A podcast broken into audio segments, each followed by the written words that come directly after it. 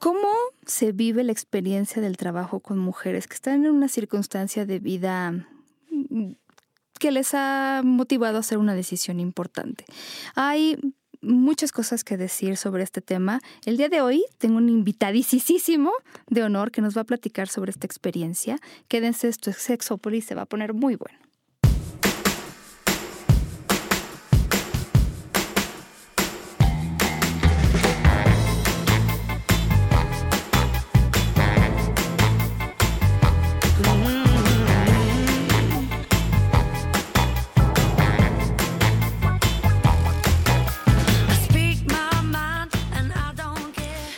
Bienvenidos y bienvenidas a esta cabina en la que estoy yo. No está Jonathan, porque el día de hoy Jonathan está dando una función.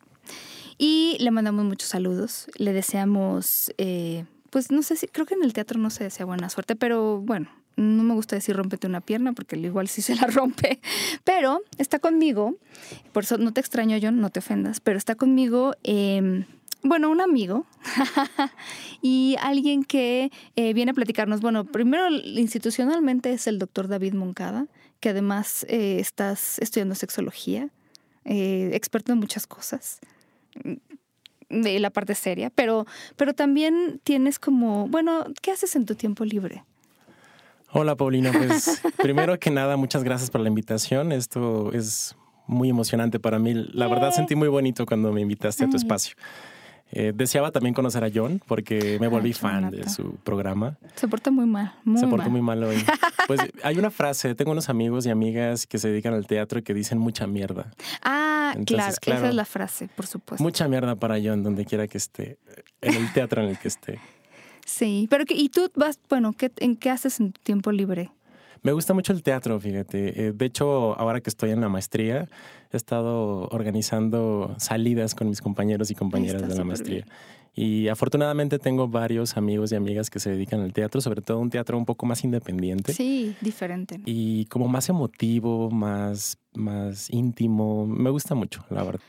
Pero si nosotros no hacemos de repente la difusión o tú con tus compañeros, la gente no se entera de este tipo de obras y de las cosas que tratan. Pero bueno, entre todas las cosas que haces, también has tenido un trabajo interesante. ¿Cuánto tiempo tienes en este trabajo?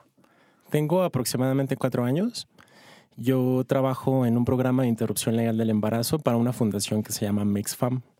En realidad, gran parte de la comunidad la conoce, ya que tiene varias clínicas a lo largo de la República Mexicana. Sí, es famoso. Y tiene aproximadamente poco más de 50 años trabajando en salud sexual y reproductiva. Sí, es verdad. Y desde que se dio la modificación en el Código Penal en la Ciudad de México en relación al aborto o a la interrupción legal del embarazo, la Fundación decide tomar este tema a partir del 2008.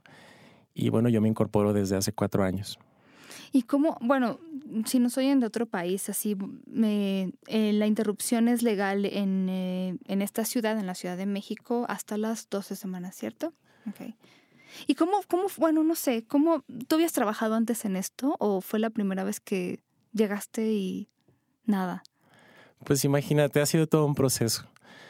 El tema del aborto ha marcado mi vida en todo sentido, desde lo personal principalmente y también, sobre todo, pues en lo profesional. En el juramento hipocrático dice que no ayudarás a abortar a las mujeres con brebajes. Claro. Y la formación médica dice eso, dice eso, exacto. O sea, se hizo hace mucho, ¿no? Porque se hizo hace mucho, por supuesto. o sea, brebajes. Ya ahorita ya, ya no aplica, por supuesto, pero bajo esta concepción tan limitada de la vida en la que nos forman, sobre todo en el área médica, imagínate también, era como un tanto inconcebible que yo me dedicara a esto.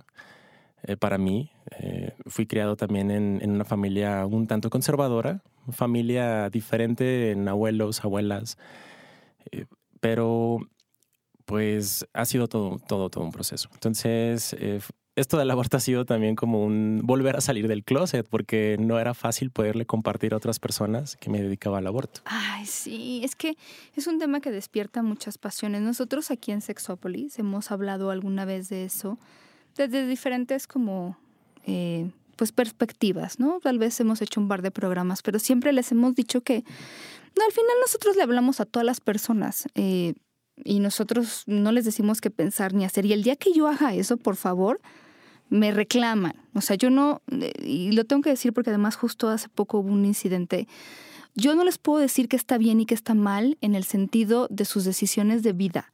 Yo no les puedo decir ustedes qué son y ustedes qué quieren y ustedes qué deben hacer. Me parece que lo que yo he intentado junto con Jonathan todos estos años es dar información para que ustedes tomen una decisión de lo que sea, de pareja, de la posición sexual que van a tener desde cosas así triviales como más importantes. Nosotros no les podemos decir, esta es la mejor posición, porque además les estaríamos mintiendo. Eh, no podemos decirles, todas las mujeres tienen que tener esta talla de brasier, ni todos los penes tienen que estar circuncidados. de verdad es como, no podemos hacer eso porque ni siquiera estaríamos diciendo la verdad. Entonces nosotros aquí, incluso para las personas que que, pues que a lo mejor han considerado, han vivido o, están como en la mitad de decisión ¿no? con la interrupción o preferirían no hacerlo, siempre les hablamos como de hay una situación siempre de la decisión que uno toma sobre su vida y lo que otras personas hacen con su vida, porque al final justo lo que yo les estoy diciendo es, yo puedo tomar decisiones sobre mi vida y tomar decisiones por la vida de los demás, pues es, complicado. Entonces, cada persona sabe qué es lo que quiere y ah, cómo lo quiere.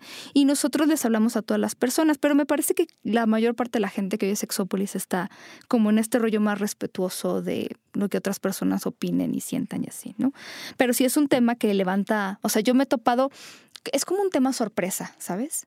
Es sorpresa en el sentido de que yo puedo conversarlo con alguien y no saber qué opina esa persona, aunque yo conozca muy bien a esa persona. Eso, es, eso me refiero con, es un tema como, yo puedo conocer muchas opiniones de alguien sobre un tema, pero no saber qué opina sobre esto. ¿Te ha pasado? Así lo vivo completamente. De hecho, en, en, este ir y venir que te estoy compartiendo de cómo fui construyendo el ejercicio de mi trabajo en este momento, al principio yo utilizaba el término salud sexual y reproductiva. ¿A qué te dedicas, David? A salud sexual y reproductiva. Punto. Ya cuando les grababan un poco más era bueno y también parte de, mi chamba pues es estar colaborando en un programa de interrupción legal del embarazo. El término suena muy rimbombante y puede de alguna forma como enmascarar otro tipo de realidad que es el aborto. O sea, el aborto es una realidad en la vida reproductiva de las mujeres y es algo que nosotros tenemos muy en claro que hay que acompañar a las mujeres en ese proceso, porque finalmente yo me percibo o yo me concibo como un acompañante de las mujeres en sus decisiones. Nosotros brindamos orientación consejería en opciones, así lo llamamos, para que la mujer pueda decidir lo que sea más correcto para ella. Sí, o sea, si yo soy una mujer que no sé nada o no tengo una decisión, puedo hablar contigo y ahí tener como más claridad sobre qué opciones tengo, ¿cierto? ¿Sí lo entiendo? Así es. Y sobre todo posicionar el aborto como una tecnología médica que ha evolucionado, pero enormemente, y que las mujeres tienen derecho a tener acceso a esa tecnología. Dentro de, de nuestra perspectiva es ir nombrando incluso como tal aborto, porque cuando nombramos, pues también elaboramos realidades. Y esto nace porque cuando se modifica la legislación en el 2007 en la Ciudad de México, es únicamente un juego de palabras. Lo que hacen los legisladores, las y los legisladores fueron, ok, em, vamos a cambiar la definición de aborto. Aborto es más allá de las 12 semanas de gestación antes de las 12 semanas hay una, toda una laguna, vamos a llamarla interrupción legal del embarazo. Sigue siendo penalizado, por supuesto. Las, las penalizaciones bajan aquí en la Ciudad de México. Una mujer que aborta más allá de las 12 semanas y que no está dentro de las otras causales legales, puede, pueden incluso detenerla y estar presa de entre 3 a 6 meses. De hecho, bajó considerablemente la penalización o el castigo, si lo quieres llamar así. Pero a mí me gusta mucho nombrar o cambiar el discurso sobre que el aborto es legal en todo el país. Cada código penal estatal es distinto, cada código penal tiene sus reglas, sus normas, sus leyes. Y al menos la violación sexual es una de las causales que comparten todos los estados de la República Mexicana. Estas se llaman causales de exclusión penal por delito de aborto. Entonces, en teoría, una mujer que vive violencia sexual y tiene un embarazo producto de esa violación puede tener o debe tener un acceso al aborto legal y seguro en cualquier parte del país. De hecho, a partir del 2013, con la Ley General de Víctimas, una mujer no, o ya no le tienen que pedir la, ya no, ya no le tienen que solicitar la denuncia ante el Ministerio Público. Y cada estado está obligado a brindarle un servicio de aborto a esa mujer. o sea, yo ya no tengo que presentar como la copia de mi denuncia. Nada, nada. Hay algunos estados que siguen estipulando en sus leyes locales que la mujer debe de denunciar.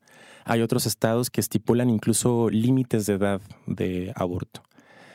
Pero en base a la Ley General de Víctimas que tiene una aplicación federal, cada estado está obligado a brindarle un servicio de aborto, incluso de emergencia. O sea, está considerado como una atención de emergencia, incluyendo, por supuesto, las pastillas de anticoncepción de emergencia y también las profilaxis para infecciones de transmisión sexual. Entonces, a mí me gusta siempre eh, partir de, de ahí. O sea, decirle, compartirle a las mujeres, el aborto es legal en todo el país. Hay mujeres que tienen bajo ciertas circunstancias ese derecho. Entonces, eh, hay otras causales como inseminación artificial no consentida, que bueno, me parece totalmente absurdo que algunos estados prioricen la inseminación artificial no consentida. Eso solo sucede en una serie que se llama Jane the Virgin. ¿La has visto? Sí, claro. Es, es, tan gracioso que es, una serie. Claro, es tan gracioso que bueno, o sea, por supuesto, o sea, como a todos los estereotipos esa serie está, es increíble. Sí, sí, sí. Y eh, es totalmente absurdo. O sea, ¿cómo le vas a dar prioridad a la inseminación artificial no consentida y no le vas a dar prioridad a peligro a la salud de la mujer o a malformaciones que incluso son incompatibles con la vida y aún así obligan a la mujer a terminar ese embarazo. Sí, yo creo que hay una sensación de que la vida del bebé está por encima de la vida de la mujer. Yo les quiero explicar, por ejemplo, el, el por qué podría ser legal en muchos lugares y países hasta las 12 semanas y tiene que ver, em, digo, ya después podemos ah, entrar en otra discusión, pero tiene que ver, por ejemplo, con que em, el cuerpo de la mujer importa por cuestiones médicas, justo porque hay cosas que pueden poner en riesgo su salud, pero también porque un bebé o feto o producto, como le quieran llamar, hasta ese momento, o sea, de verdad no podría vivir fuera del cuerpo de esa persona. Entonces, de alguna manera no es un cuerpo independiente que pueda decidirse sobre él. O sea, la mujer está decidiendo sobre su cuerpo porque este producto, bebé, feto, lo que sea, está viviendo del cuerpo, o sea, eh, no puede vivir sin el cuerpo de esa persona. Entonces, cuando se habla de la decisión de mujeres es porque este es mi cuerpo, o sea, cuando decimos este es mi cuerpo es porque es justo eso. O sea, está dependiendo por completo de este cuerpo. Creo que un poco va por ahí también a veces la discusión. Y la concepción de la vida es ah, muy amplia, muy, muy, muy amplia. Yo me espejeo constantemente con las mujeres en todos los días y todos los días es distinto. Eh, también me reconozco en sus historias a través del aborto. Me ha dado muchas herramientas de vida con las que estoy eternamente agradecido. ¿Y, cómo llegan? O sea, ¿cómo, ¿cómo en su actitud, cómo las ves así? Digo, no se puede generalizar, has de ver todo, pero bueno. Sí, bueno, yo me incorporé al programa ya cuando estaba en esta fundación, que bueno, cabe resaltar que es un servicio privado, a bajo costo, pero es privado. Y la población es completamente diferente. He tenido la oportunidad de hacer unas pequeñas rotaciones en la Secretaría de Salud de la Ciudad de México. Déjame decirte que el programa en la Ciudad de México ha mejorado considerablemente. Tienen algunas ah, debilidades en cuanto al trato. Es, es muy deshumanizado y tiene que ver en parte por el estigma de aborto. Por supuesto, son servicios muy diferenciados en las clínicas de la Secretaría de Salud.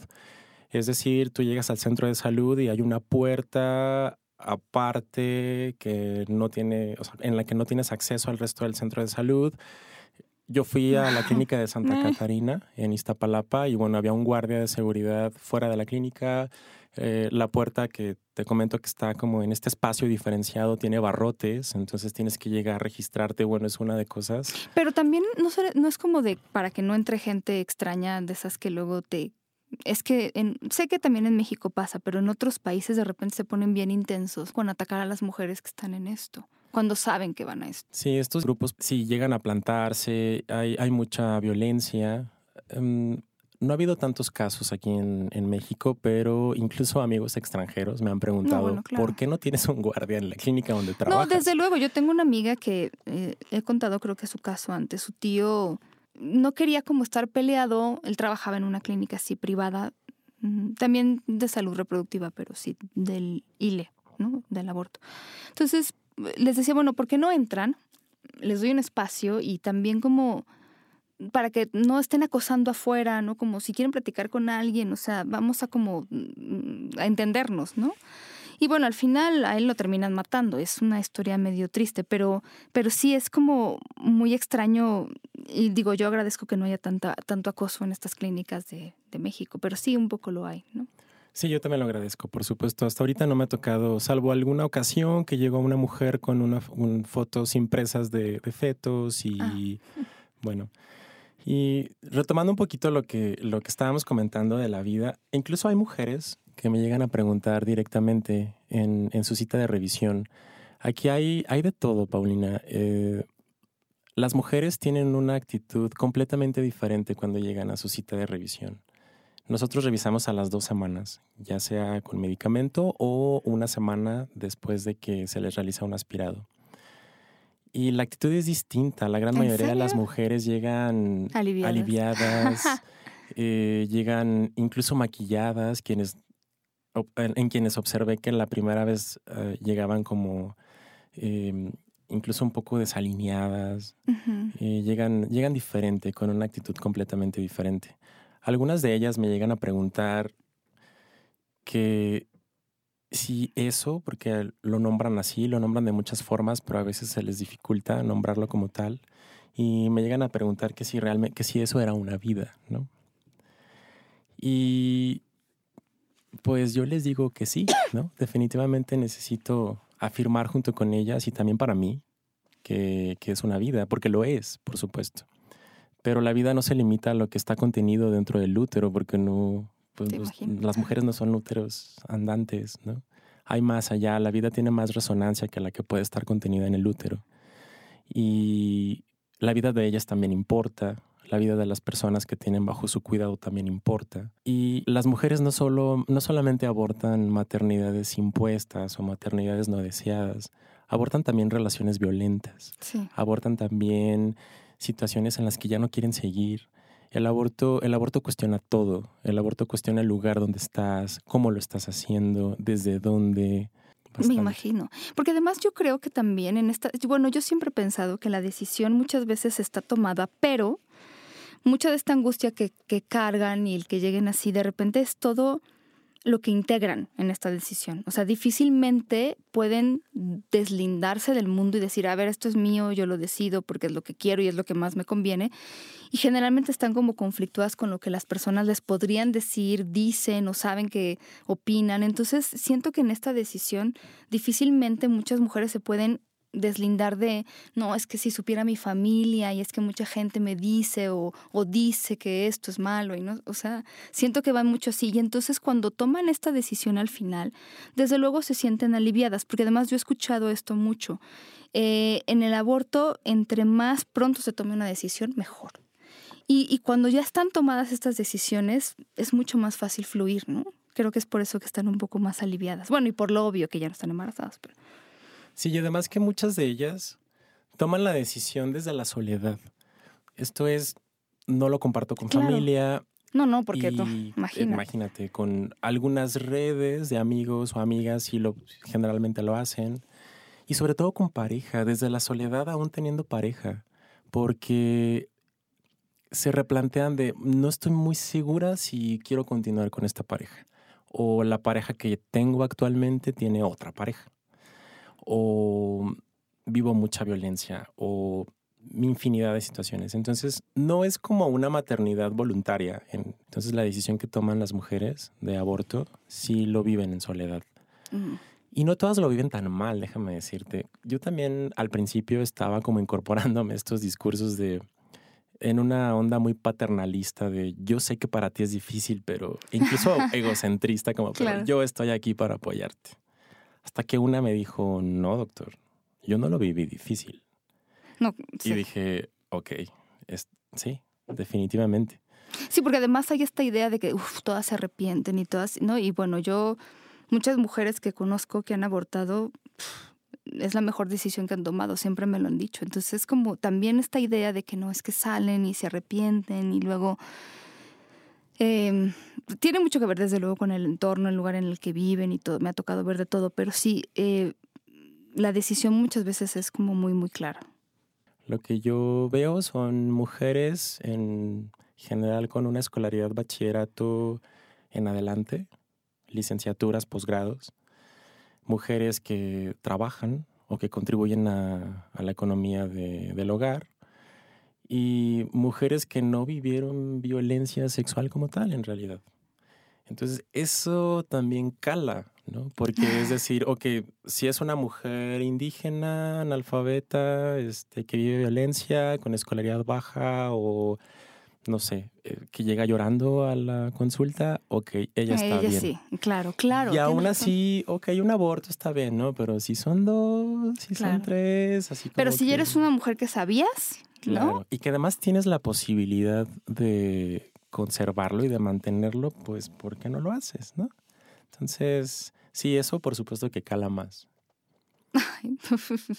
¿Y qué cosas, por ejemplo, no sé, esta ley me parece que venía también acompañada con la posibilidad de informar sobre métodos antifecundativos o anticonceptivos. ¿Es cierto? Bueno, supongo que es parte del servicio también que se da ahí, pero no sé qué tan ligado esté con la ley.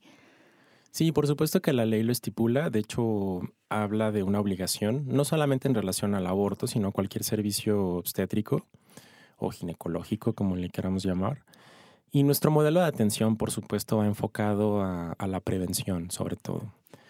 Y siempre ofertamos los métodos anticonceptivos o antifecundativos de larga duración, que es lo ideal, sobre todo para adolescentes, que también vemos población adolescente en una menor cantidad sobre, en casos de aborto, pero sí, siempre, siempre, eso es primordial, por supuesto.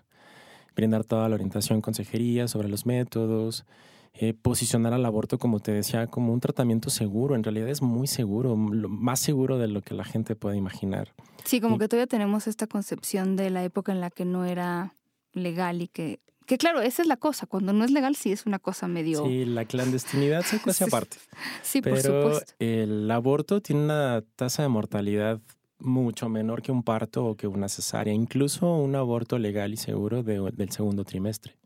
O sea, la tasa de aborto es de, perdón, la tasa de, muerte por aborto legal es 0.7 por cada mil, cuando por un parto, que también es una cotidianidad en la vida reproductiva de las mujeres, 10 muertes por cada mil.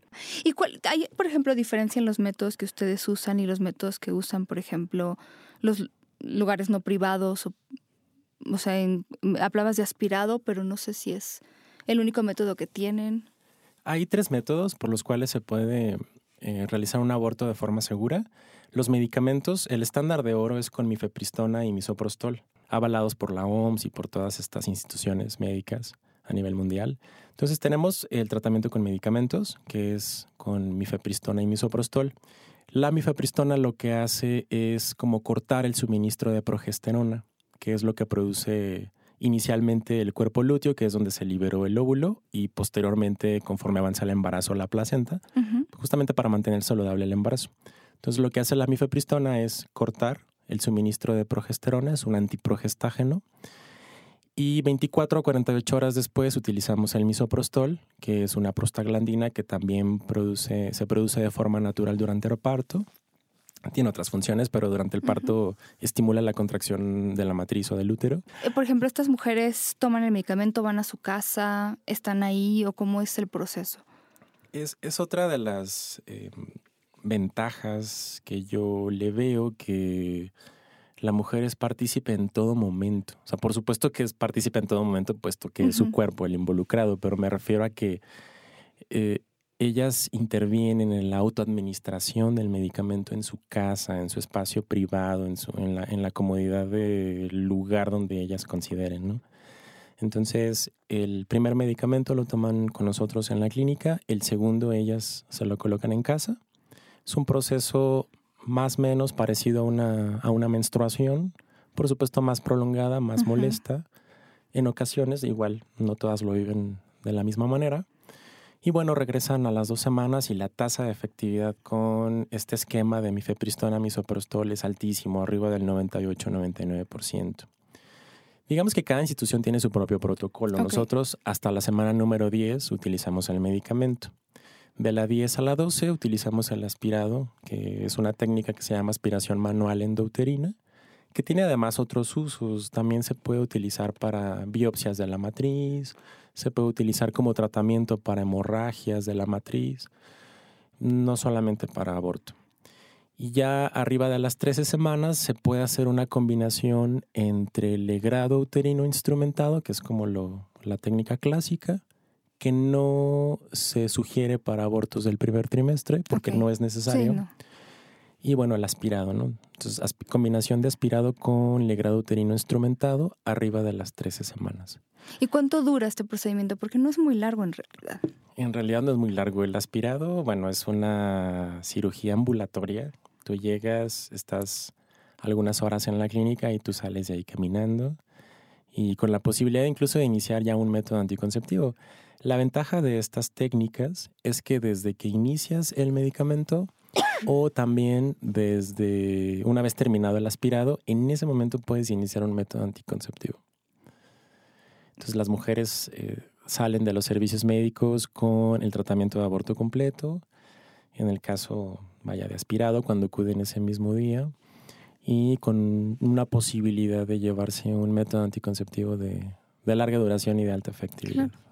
Oye, ¿y qué hay de cierto en esto? Bueno, he oído mucha gente, pero no sé, supongo que estas cosas, de repente las cosas que repetimos y repetimos y repetimos, es como cuestionenselas porque a veces son cosas que nada más decimos sin saber, ¿no? Pero bueno, una de las cosas que se dice mucho es como que muchas mujeres usan el aborto como un método anticonceptivo y entonces que el hacerlo legal implicaría que mm, abortaran cada mes o no sé qué se imaginan. Pero ¿será eso es cierto o digo, no sé, no es que tú lleves las estadísticas de donde trabajas, pero ¿qué te ha tocado ver? Es como el imaginario social, ¿no? Es como de, ok, si se legaliza, eh, las mujeres lo van a utilizar como, método anticonceptivo. Si les damos condones a los jóvenes, los estamos incitando a coger. Eh, definitivamente, si bien no, o puede que no elaboren un proceso de empoderamiento al 100% como tal, sí contribuye, sí contribuye a la toma de decisiones. Y esto lo puedo reflejar por las estadísticas de la Secretaría de Salud, que si bien al principio hubo como un boom ¿no? de atenciones en servicios de aborto y de hecho son experiencias compartidas con otros países, pero este boom es, no es porque no haya existido antes, sino porque lo estamos evidenciando. Claro, antes no se contaba el número porque pues no. Claro. Y si hay como un, repunte en las estadísticas de los, en los números de los servicios, posteriormente tienden a disminuir, a permanecer como en cierta meseta y posteriormente a volver a disminuir, ¿no? Eh, sí, por supuesto, hay casos de, mujeres que vuelven a acudir a servicios de aborto. Y bueno, también eso envuelve otros mitos como de no, pues la matriz se vuelve floja y ya va a estar abortando a cada rato. O tu fertilidad está comprometida. En realidad la fertilidad no se compromete. Regrese, regresa en 7 a 10 días después de que se realiza el aborto. Aquí lo más interesante de todo, Paulina, es el saber por qué, indagar un poco más sobre el por qué la mujer está recurriendo de nuevo a servicios de aborto. Sí. Y si tú les carvas un poco, encuentras Hijo, sí, infinidad de situaciones que está viviendo esa mujer. Eh, desde cómo concibe la maternidad, desde la relación de pareja relación que tiene, de pareja, la asertividad, la autoestima. Todo, todo eso es clave para que una mujer regrese o no a un servicio de aborto. Sí, porque lo que hay detrás es como, digo, yo lo veo en mujeres, por ejemplo, que cada mes están con estaré o no estar embarazada, ¿no? O mujeres que mm, eh, se toman la píldora del día siguiente y que no, no puede ser un método que, o sea, si te la tienes que tomar 50 mil veces, pues mejor igual puedes buscar otro método. Pero como vivo eso de por qué, pero desde el, por ejemplo, ¿por qué te la tomas? Pues porque yo eh, no me atrevo a decirle a mi pareja que quiero usar un método anticonceptivo o que usemos condón. O sea, desde ahí es donde dices, bueno, va atrás, ¿no? O sea, hay algo detrás que tiene que ver con cómo concebimos esto de, de mi cuerpo, de lo que tengo derecho a hacer. Y entonces prefiero no decir y prefiero no hablar y prefiero, este, no sé, ¿no? Atenerme a lo que me diga mi pareja o estoy viendo relaciones de violencia. Entonces hay mucho detrás también ahí, creo. Sí, y yo como prestador del servicio te puedo decir que más allá de lo que la mujer conciba de su propia experiencia sexual, lo que a mí me deja claro es que yo concibo de esas experiencias, o sea, tanto de mi propia sexualidad como del ejercicio o del cómo las demás personas ejercen su sexualidad, porque yo no puedo saber por qué esa mujer utiliza constantemente pastilla de emergencia si no le pregunto. Claro. Yo no puedo saber la preferencia genérica de una persona si no le pregunto. O sea, yo no puedo estar viviendo en, en, este, en, estar asumiendo. Pero es que no, no, preguntamos, esa es, esa es la cosa, ¿no? Yo, por ejemplo, estuve, estuve hace poco en una entrevista y me, no sé, la eh, periodista me preguntaba algo como, ¿por qué de repente, eh, no sé, a lo mejor una mujer va a interrumpir su embarazo o eh, esta información que pudo haber tenido hace tres meses o seis meses que se embarazó y no lo había planeado? O sea, ¿por qué no llegamos antes? O algo así, ¿no?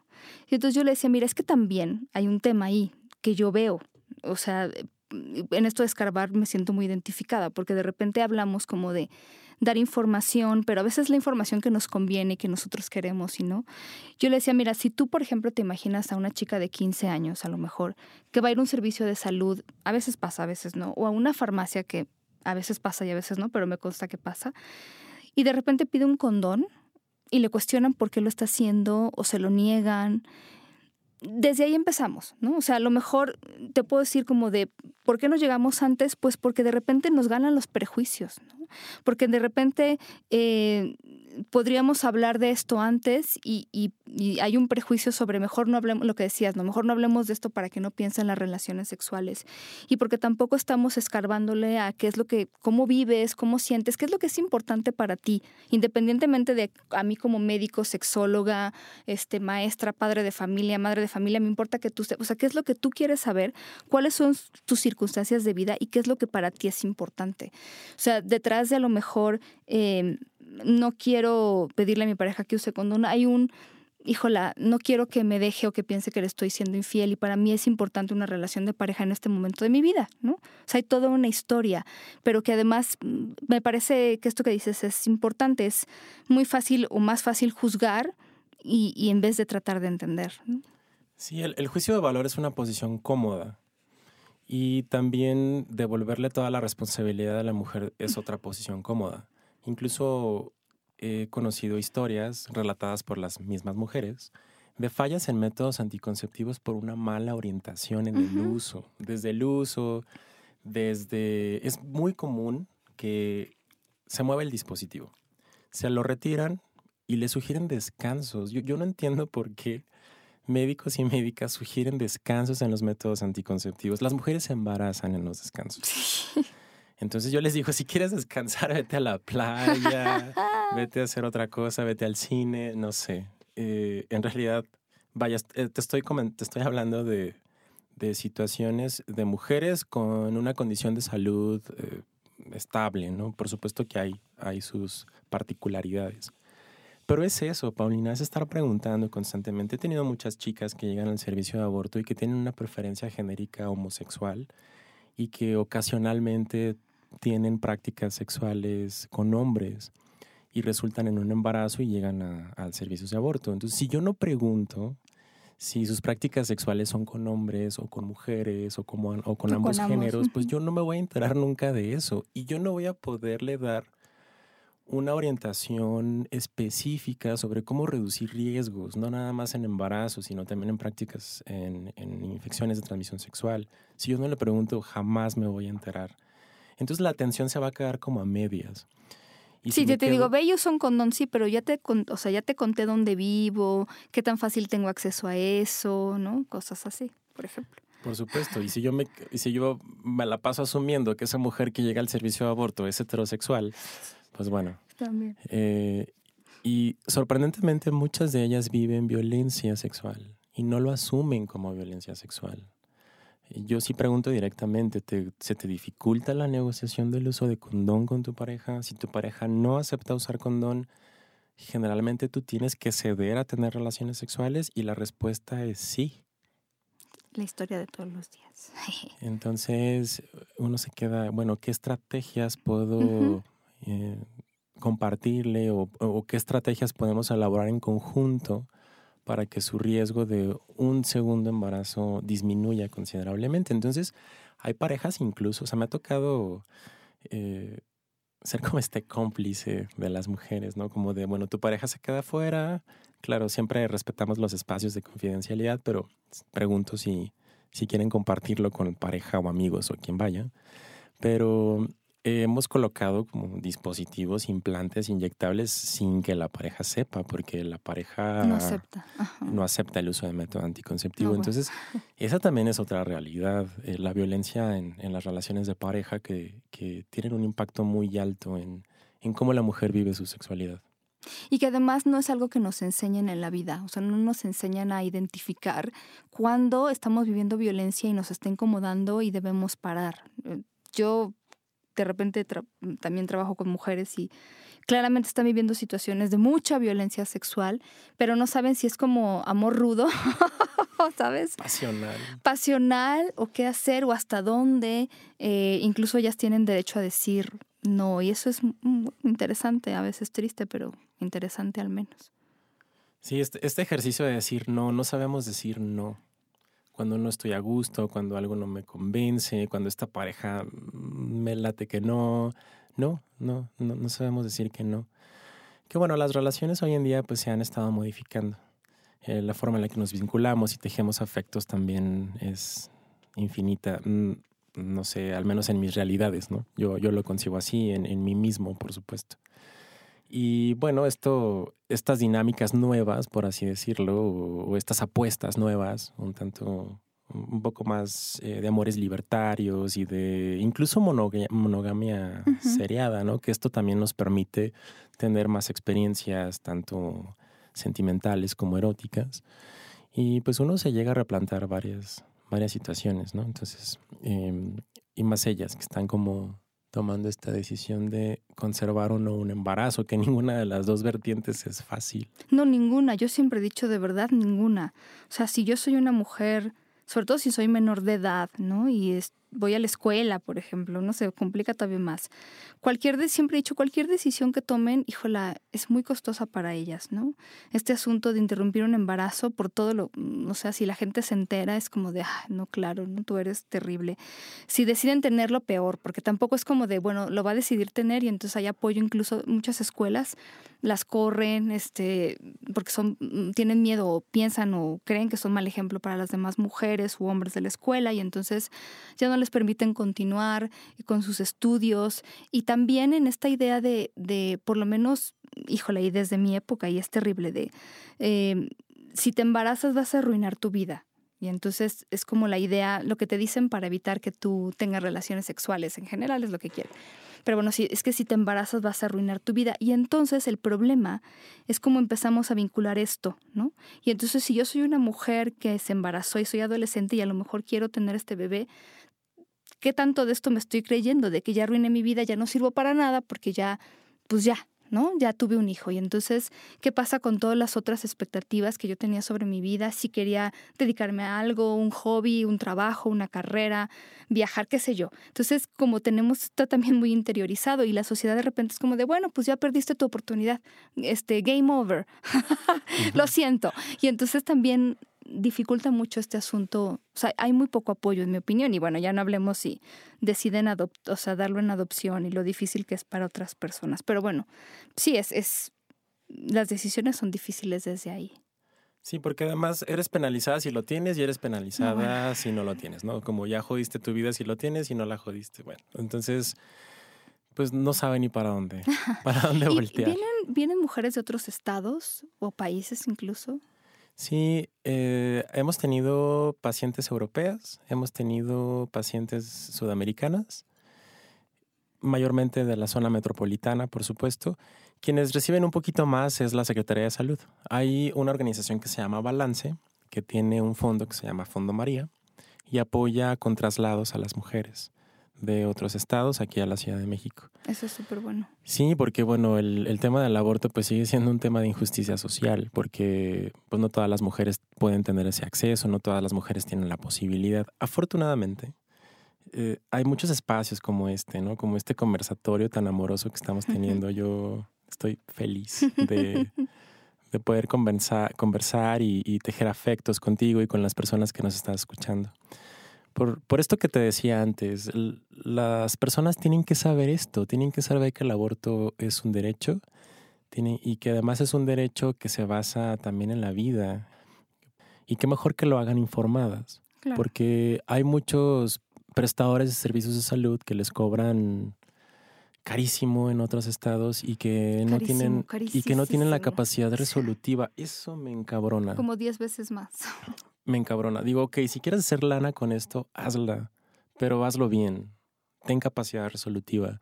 Ni siquiera están empapados en, en el conocimiento sobre las técnicas de aborto seguras, están improvisando. ese es el problema cuando no es legal, ¿no? Entonces, que de todas maneras se va a hacer, nada más que no se va a hacer bien, te van a cobrar pff, todo.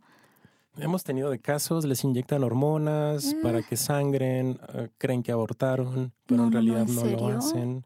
Y les cobran por ocho pastillas de misoprostol de tres mil a cinco mil pesos. Cuando una caja de 28 en el similares te cuesta 500 pesos. Entonces Híjole, no les no, no, no les dicen. ¿Y por qué harán eso de inyectarles hormonas para que no aborten o para o es como truco o nada más es porque para que crean que ya abortaron y no han abortado?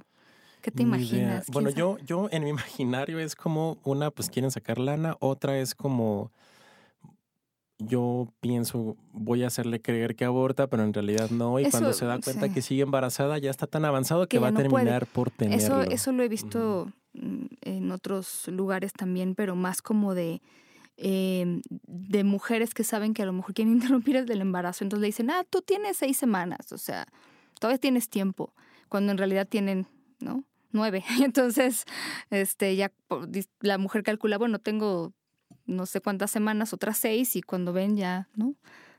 Es terrible que hagan eso, pero bueno, sí, sí hay quien lo hace, definitivamente sí. Mucha, ya te iba a decir yo que próximamente tendrás muchas mujeres de Estados Unidos que vendrán porque no sé qué le pasa a Donald Trump. Tiene como muy metido este rollo de, de la salud, en general, de la salud reproductiva, el acceso a anticonceptivos y todo esto. No sé, es como un tema que lo trae jalando mucho de que no quiere que eso suceda. Entonces, Sí, y además, eh, hace poquito, bueno, en septiembre de este año eh, fui a Bogotá porque tienen, bueno, era para una reunión de proveedores y proveedoras de servicios de aborto. Y somos un país privilegiado. Ya en Sudamérica tienen que pedir, eh, bueno, piden receta médica, han hecho estrategias muy buenas, por cierto.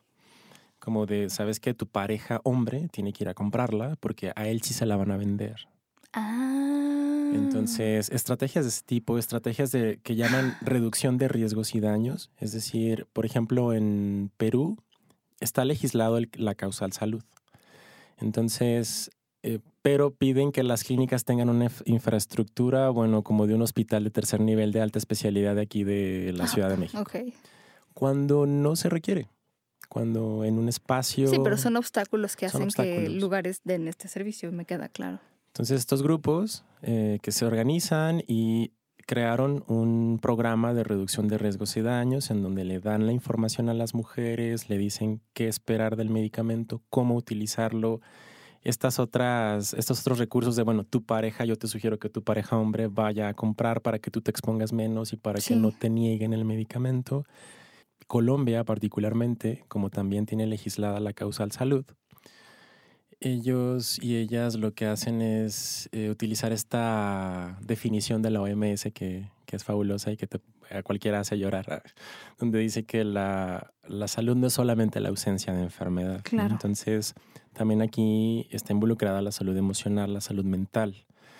Y lo hacen bajo la causal salud con afectación a lo emocional y a lo, y a lo mental. Entonces, claro, pues todo aplica porque un embarazo no deseado, no planeado, bueno, por supuesto que me va a dar en lo emocional y en, los, en lo psicológico, en todo. Entonces trabajan este discurso con las mujeres. A ver, y tienen un test como de este embarazo te está provocando alteraciones en el sueño o este embarazo te está provocando tal cosa, tal cosa, tal cosa y la mujer está respondiendo sí, sí, por esto, por lo otro, ¿no? Porque no tengo apoyo, porque qué sé yo, ¿no?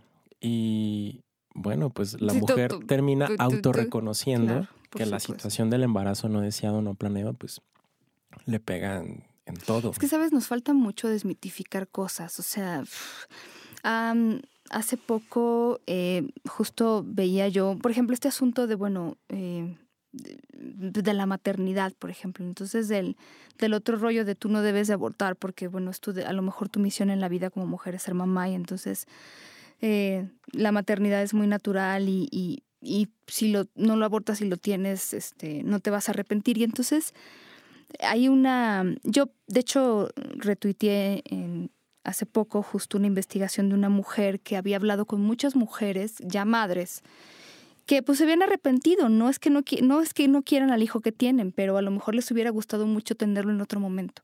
O sea, si pudieran regresarse atrás en el tiempo, cambiarían muchas cosas, específicamente el haber terminado ese embarazo. Y cuando hablas de estas cosas, bueno, saltan las ampollas, este, las ranas, ¿no? O sea, salta todo porque la gente dice, pero ¿cómo, no? O sea, la maternidad tiene un carácter súper sagrado en el, muchos países y entonces em, que una mujer te diga, mira, la verdad es que a lo mejor me hubiera estado bien no tener hijos, es, es, muy fuerte todavía para escuchar para muchas personas, pero también yo me pongo a pensar como en, en una mujer que vive esto y no lo puede decir. O sea, es tan terrible y tan castigado que no lo pueden decir y entonces viven toda la vida con eso. Es una cosa terrible. Y esto, bueno, hay mujeres que ya no regresan al servicio, ¿no? Por muchas razones. O sea, a lo mejor ya terminaron su tratamiento y bueno.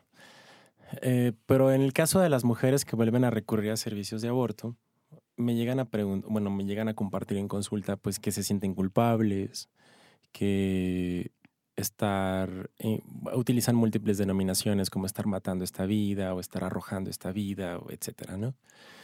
Y yo las escucho y les digo o les pregunto, eh, ¿cómo ha sido tu vida en estos, digamos, dos años, por ponerte un ejemplo, desde tu aborto pasado? No, pues fíjate que terminé mi carrera, fíjate que cambié de pareja, porque la pareja con la que estaba era muy violenta y porque además eh, la condicionaba como hay parejas que condicionan el aborto, ¿no? Es como es que si tú no abortas, este, pues yo te dejo. O si decides tenerlo, pues es tu bronca, ¿no? Yo no me voy a hacer. O si abortas, te acuso. Por supuesto. Incluso hay mujeres que después de su tratamiento de aborto, hay parejas que las llaman asesinas. Y son las parejas las que les pagan el proceso de aborto. No es cierto. Así, así como lo escuchas. O sea, ¿quién te lo pagó? ¿Tu pareja? ¿Y quién te dijo asesina? ¿Tu pareja? Perfecto. así o más cabrón.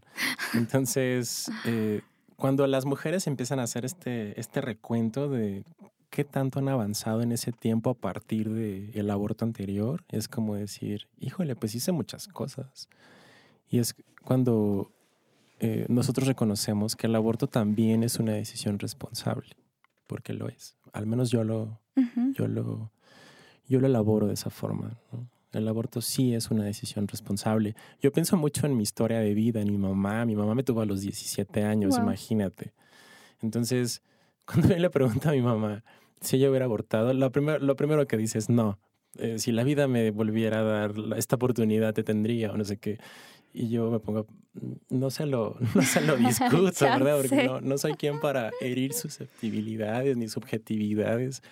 Pero yo me pongo a pensar, híjole, mi, la vida de mi madre, yo sí creo que hubiese sido mejor, mejor que la de lo que es hoy.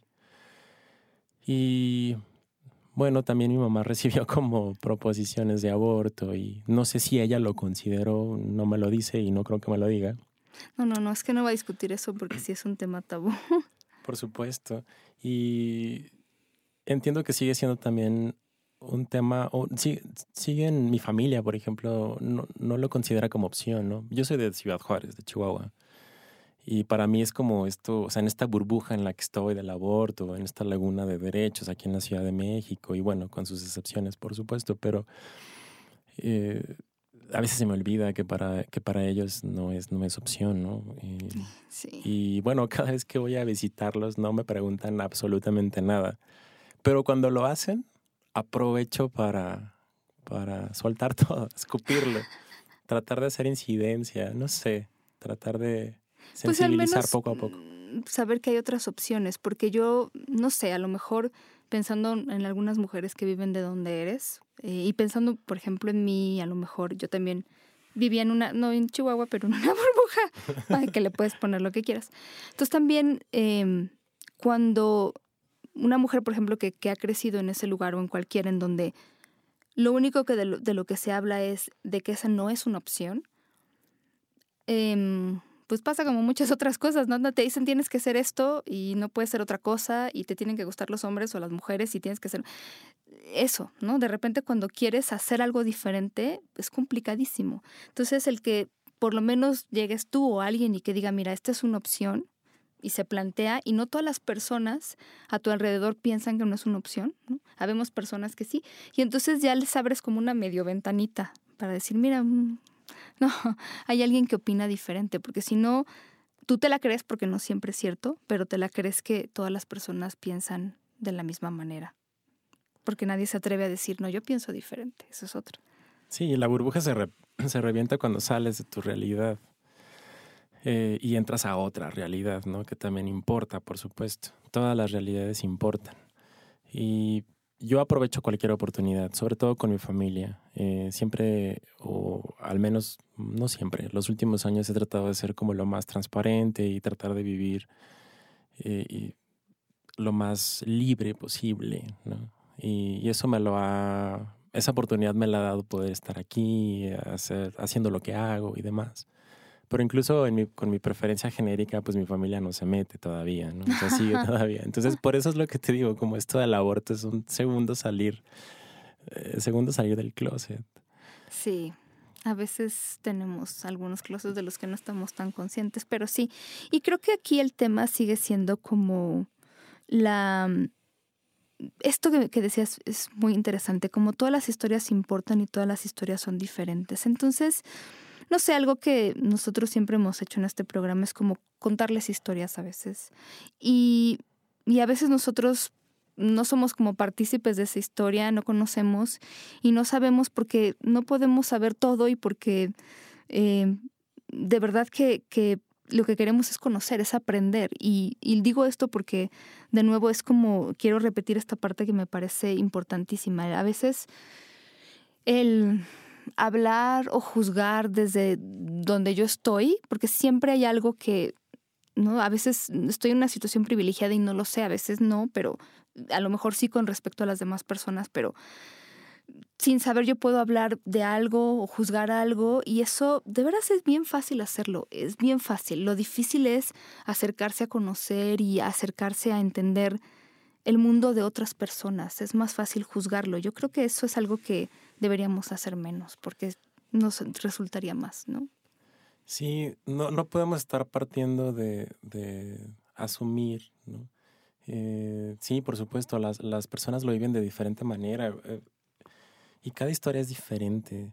Cuando las, las personas, eh, o cuando recibo más bien comentarios negativos de las personas en relación a mi trabajo y con esta idea tan reduccionista de, pues es que si hay tanta información, si es que está el internet, si es que, o sea, ¿por qué sí, siguen teniendo embarazos no deseados? Pero eso me parece muy reduccionista, no podemos quedarnos ahí. A lo mejor puede ser un buen punto de partida, por supuesto, pero tenemos que seguir avanzando. El, el, por qué, el por qué siguen ocurriendo, el por qué no aterriza la información, el por qué... Por qué, porque por no qué, les por llega, qué. porque no la saben aplicar, o por qué, lo que yo de repente digo, ¿por qué creen que la gente se embaraza solamente, no? Si me embarazo a los 15 significa que metí la pata. No, a veces no. A veces es lo que yo elegí y por las razones que elegí. Claro, y hay, hay algunas mujeres, bueno, en, en, me gustó mucho lo que mencionas, ¿no? Que a veces no nos damos cuenta que estamos en posiciones privilegiadas. Eh, esto es una escala de grises. Yo voy y vengo, voy y vengo. Y por supuesto que el estigma atraviesa todavía mi cuerpo, mi mente, por supuesto. O sea, tampoco me llego a cuestionar el, el porqué de ciertas decisiones de esa mujer que tengo enfrente. pero además de cuestionarme las decisiones de ella, también aprovecho la oportunidad para cuestionar las propias, de por qué esto que ella está decidiendo me está moviendo. Mira, ¿qué mundo seríamos si en lugar de que hiciéramos este ejercicio, o sea, ¿y qué me brinca a mí? ¿Qué me dice de mí? Porque generalmente hay, mucho de nosotros hay, ¿cierto? Y se castigan mucho la sexualidad, es un castigo constante a la sexualidad y utilizan términos como, pues sí, me pasó esto porque anduve de loca. Lo dicen, lo externan, ¿no? Y Sí, no, y, me queda claro que a veces es como, estoy repitiendo lo que ya me dijeron, porque eso lo he oído muchas personas, es que anda de loca abriendo las piernas, ¿no? Y a lo mejor yo les digo a las mujeres, híjola, yo también ando de loca y no me parece que sea malo. Claro. Pero pues es que desde donde lo entiendas. Si andas de loca, qué bueno. Sí, no. Sí, sí, pero sí, la, sexualidad, exacto. Hay como esta idea de que entonces es tu castigo, mucha gente lo dice así, es como su castigo por haber abierto las piernas. Y de nuevo es como, claro, solo la mujer lo hizo, ¿no? Aquí solita se embarazó. Sí, generación espontánea, como si fuera así. Sí. sí, por supuesto. Tenemos que involucrar en el proceso también a los hombres. Hay incluso algunos compañeros y compañeras que no Dicen, no, yo con el hombre no me meto, yo no lo paso a la consejería, yo no lo paso a la consulta. Eh, yo estaba haciendo este ejercicio de sí, sí lo paso, porque ah, necesito hablar de que la fertilidad va a regresar inmediatamente y necesito que lo escuche. Y necesito que él escuche que, este, que hay métodos anticonceptivos, ¿no? que podemos, si se presta la oportunidad, incluso hablar de técnicas de erotización del condón y del por qué es importante utilizar condón, no nada más eh, por, porque sí, ¿no? O, asumir que, que, incluso saben poner el condón. Eh, esto, este ejercicio lo hago mucho con adolescentes. Es como de, ok, si usas condón, ¿cómo, ¿cómo, lo usas? ¿De qué forma? Y bueno, ahí tengo mi dildo y se los pongo hasta con la boca y les enseño. Y es, es, es sorprendente como lo fácil que puede uno ah, moldear los discursos. Y lo puedes moldear desde una forma muy negativa y también desde una forma muy positiva. Eh, cuando dicen, pues es que con condón no se siente lo mismo. Entonces, eso me parece que deja una gama de posibilidades intensas. No se siente lo mismo significa que se puede sentir más o se puede sentir, menos, o ¿no? ¿Cuándo? ¿no? Como decía Jonathan, sí, no se siente lo mismo cuando estás ahí diciendo, ¡Ah! ¿por qué no me he bajado? ¿Estar embarazada o no? Claro. Sientes horrible, ¿no? Claro. Ay, David, se nos acabó el tiempo.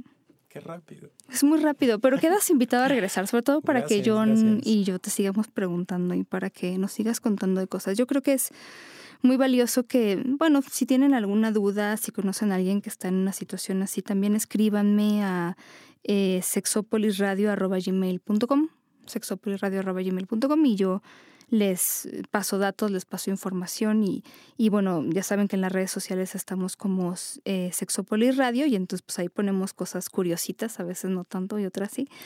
Em, y quieren contactar a David, también ahí me escriben y yo les digo. Soltero, guapo.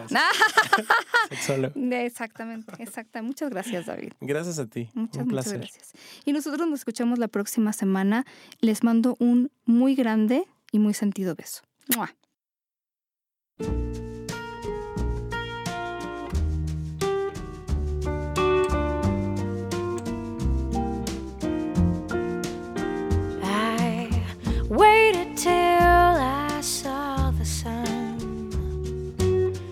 Don't know why I didn't come.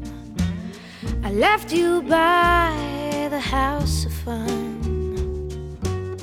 I don't know why didn't come. I don't know why I didn't come. When I saw the break of day, I wish that I could fly away. Instead of kneeling in the sand, catching My heart